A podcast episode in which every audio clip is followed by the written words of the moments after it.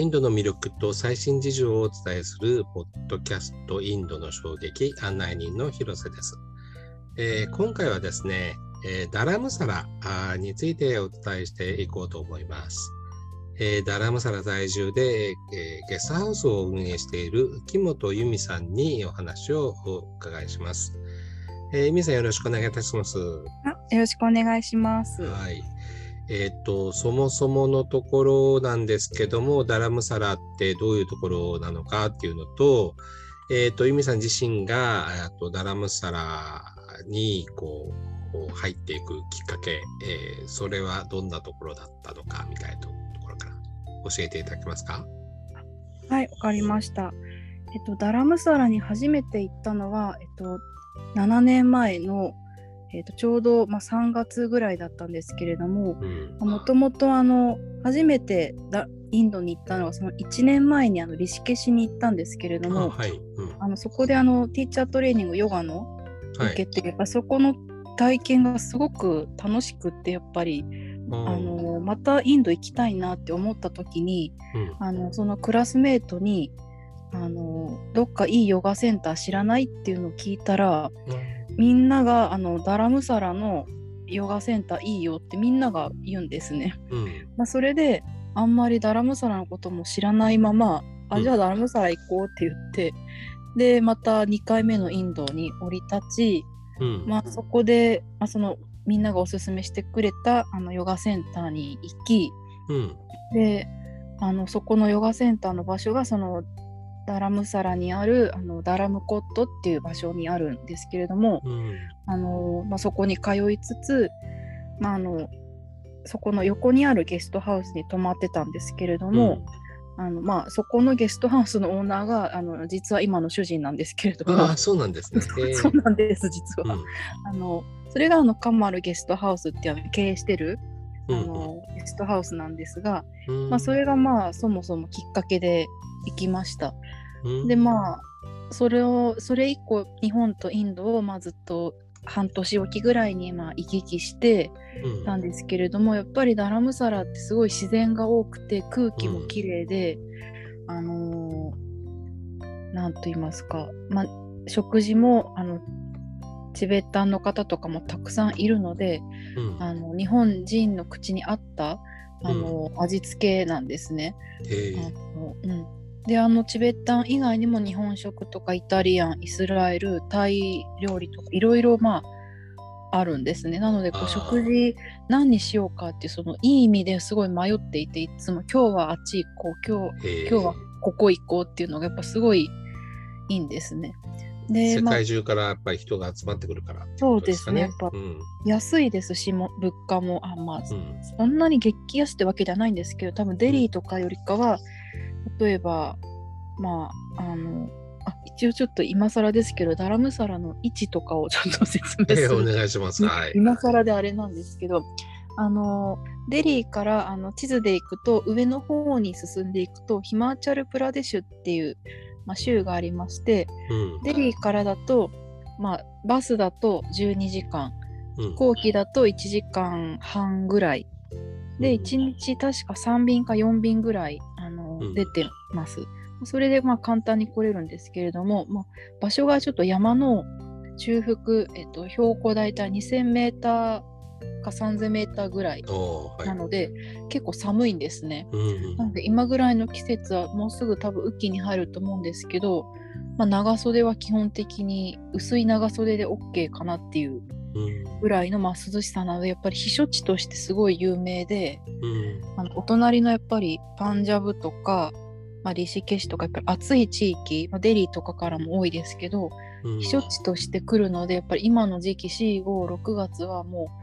すごい観光客インド人観光客でもうインドの方の国内避暑地になってるんですね。うん、そうですね。もうすごい混んでて、まあ、多分今も結構混んでるとは思うんですけれども例年よりかは多分少ないと思います。うん、まあ、そういう場所がに今住んでいるんですけれども、うん、あのまあ、それでやっぱりデリーとかからそういう都会から来た方にしてみれば、うん、こんなに緑が多くて空気もきれいで、まあ、涼しいところっていうのでやっぱりすごいあの居心地がいいみたいで、まあ、私も、まあ、例に漏れず あの、うんそういうのがあってやっぱりいいなっていうのがあります。なるほど。うんこうなんか目に見えるものっていうと、こう他のインドと違うどんな光景が広がってるんですか？あの観光地のそのメインはそのマクロードガンジっていうところがあるんですけれども、まあ、空港に着いたらそこからタクシーで30分ぐらいひたすらこう坂道を上がっていくんですけど、うんここがまあ観光の、まあ、メインのところで、えーっとまあ、そこはほぼほぼもうチベッタンの街なんですね。うんで住んでる人も、まあ、大体7割ぐらいがチベッタンで残り3割が、まあ、インド人うんですね。うんなのでもう街並みはほぼチベットチベットというかまあチベッタンでインドの面影をあんまりうんないですね。なのでこううん街中にそのチベッタンのあのフラッグ5色の旗があったりとかお寺があったりとかうんあのーまあそういうのであんまりインドにいるっていう感じがしない場所ですね。うんなるほど。うんえっ、と、インド北部っていうとね、あの、ラダックとかももうありますけど、はい意外とあんまり行かないとこっていう感じなんですかね。そうですね。なので、あんまり、まあ、知ってる人は多分知ってると思うんですけど、うん。知らない方ってどこなのみたいな感じで言うと、あの、ダライ・ラマ4が住んでるとこっていうと、ああ、そこね、みたいな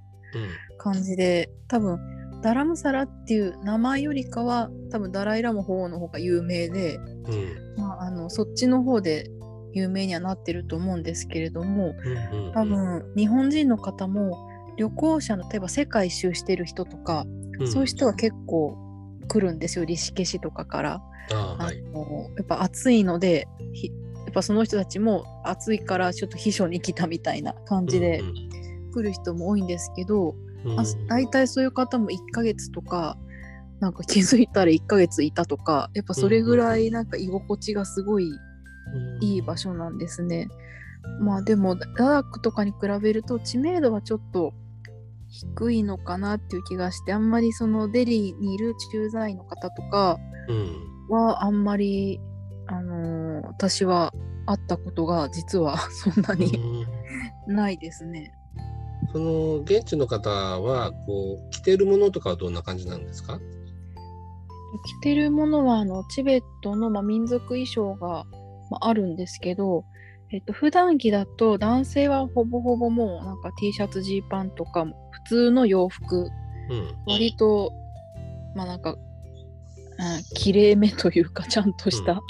あのまあカジュアルな格好をしていて、まあ、女性もそういうなんか T シャツジーパンあんまりスカート履いてる方は見ないんですけど若い子とかは、やっぱ T シャツジーパンの方もいれば大体なんか30代ぐらい以降だとそういうラフな格好の人が半分あとうん残り半分はチベットのその民族衣装、うんあのーを着てる方も結構いますと。でそういう普段がそういうラフなカジュアルな格好の方でも例えばティーチングダライ・ラマ法のティーチングの日とか、お祭りの日とかはちゃんと清掃して、あのーその街歩いてたりとかうん。あのします。なるほど。あのゲストハウスのね運営というふうにおっしゃってましたけど、ゲストハウスはどんな感じなんですか？えー、あゲストハウスは、まあ、うちのゲストハウスはこじんまりとしたあの本当部屋数もちっちゃい2階建ての6部屋ぐらいの、あのーゲストハウスなんですけれども、あのーまあ、大体周りにも同じような感じの大体1泊うーんと、まあ、安い時は400ルピー高い時は700800ルピーぐらいちょっと幅があるんですけど季節によって。うん。うんまあ、大体そういう感じのゲストハウスが周りもありましてうんで全然うちのエリアはですねまあ幸いにもうるさくないんですよあんまり。うんでやっぱ他のエリアだとちょっとあのインド人がメインであのちょっとパーティーしたりとかうんあのそういうのが週末とかにあるので結構あのうるさい日とかあるんですけど、うんうちのエリアはまあ結構静かなので私は多分それもよくってあの最初に、うんあのここ静かですごいいいなと思って、あの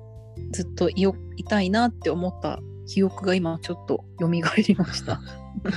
えーでも標高が高いから結構寒かったりもするんですよねきっと。寒いですね。だからあのデリーとかだと C56 って一番暑い時期ですよね。うん。だからそれを想像して、まあ、半袖だけだと来るともう夜とかも寒くて。うん。だからあのよくインドってあの上の天井にファンが絶対ついてるんですけど、はい。ダラムサラも基本いらないですね。使うことがないのでほぼ、う。んまあ逆にまあヒーターとかを、まあ、まあ使う家もありますけどまあ冬だと多分11月ぐらいからどんどん寒くなってふ雪も普通に降ってるのでうん。あの私冬にはあんまりいたことないんですけれどもやっぱ2月とかに戻るとうん。寒いんでもうフリース2枚2枚着て靴下履いてみたいな結構防寒はちゃんとしておかないとうん。いけないなんかこう山の寒さっていうんですかねなんかその、うん。日本の寒さっていうよりこうツンとしたはいなんか寒さがあるのでまあそれも私は結構好きなんですけど、うん。まあいいですよね。うん。だから多分木造なんですよねきっと。えーっとあ木造の家もあるんですけどその分うん。あの雨季、今からだいたい6789の雨季がすごい長いんですね奈良ムサ多分10月の下手したらほんと10月の中旬ぐらいまである時もあるんですけどうん本当にひどい時はもう1週間やまない日とかあるんですよあー週とかが。で前聞いた話だとインドで2番目にあの降水量があるって聞いたんですね。確かにそれそう言われてもおかしくないぐらいもうずっと降ってるのでうんもうあのずっと雨季に入るとジメジメしてうんうんもう全てがかびるんですよ。なので多分木造だとた普通の木造だと全部かびちゃうのでやっぱ特殊なうん。なんか日本でいうなんか防腐剤じゃないなんかニスみたいなうんうん。こういうのちゃんと塗っておかないと多分うん崩れてしまうので基本はあのインドの家なのレンガで作ってうん。あの周りはあのセメントで固めてみたいな家が家とかゲストハウスがほぼほぼな気も中が木っていう場合はドアとかそういう床が木の場合もあるんですけど、うん。木造っていうのはあんまりちょ最近あのマッドハウスっていうのがちょっと流行ってるらしいんですがうん。あの泥で作ってはい。乾かしてっていうのがでもそれも雨季の時になるとちょっとなんかゆ溶けるじゃないですけど、うんうんうん。なんかそういう危険性があるっぽいので。そうなんですね。なるほど。あの先ほどちょっとあのダライラマの話が出ましたけど、はい。やっぱりダライラマの街っていう感じなんですか？そうですね。やっぱり皆さんすごい信仰っていうかもうあのー崇拝してますしうーんなんかもう皆さんなんだろう。うんなんかもう絶対的な存在みたいな感じですよね。チベットの方にとって。やっぱりナライラマ法があそこにいるおかげで自分たちもやっぱりインドにいられたりすると思うので、うん。うん。えっ、とダラムサラにいるんですか？えっと今は、はい、ロックダウン去年のロックダウンよりあとはずっとダラムサラのそのダライラマテンプルの中にあの自宅があるんですけどもうそこにずっといてうん。もうダライラマテンプルもあの普段だと出入り自由なんですけどうんあのもうそこも全部ゲートが閉まって普通の一般のお客さんお客さんっていうか観光客がもう絶対入れないようになってますね。うん多分今もそうだと思います。多分お寺の中にあの寮みたいなのを僧侶さんが住んでる寮があるんですけど、あのーそこの人しか多分出入りはできない状態ですね。だから観光客はもうずっと入れてないと思います。うんダライラマ自身は今何やってるんですか？今は多分自宅に行って、まあ、結構週に、えー、と1回か2回ぐらいのオンラインのそのはいミーティングとかティーチング、結構各国とつないで毎回テーマを変えてやってたりするので結構そういうので忙しいんじゃないですかね。うん前だとそういうオンラインミーティングあのティーチングってなかったので実際自分が海外に行ってやってたりしたので、回数って本当に年に数回ぐらいだったんですね。海外プラス国内も多分ちょっと回ったり例えばうん。ブッダが焼いたりとか、うん。あのなんか時期によってあの場所を変えてたっぽいんですなんか今の雨季の時期だといつもだったらラダックの方に行ってたらしいんですよ毎年。うん。でもそういう感じで回数は限られてたと思うんです。けど今はもうオンラインっても気軽にあの、うん。できるので自宅から。結構去年に比べたらティーチングの回数としては相当増えてると思います。うん。うん。そのダラムザラの町自体はこうチベット仏教みたいなのをやっぱ感じるあるいはそのチベット人のこの、えーってどんな人って、まあ、そんな点についてはどうですか？あ街全体はもう、うんなんかチベットカラーっていうんですかね。やっぱり雰囲気的にすごいチベット色が強いと思っていて、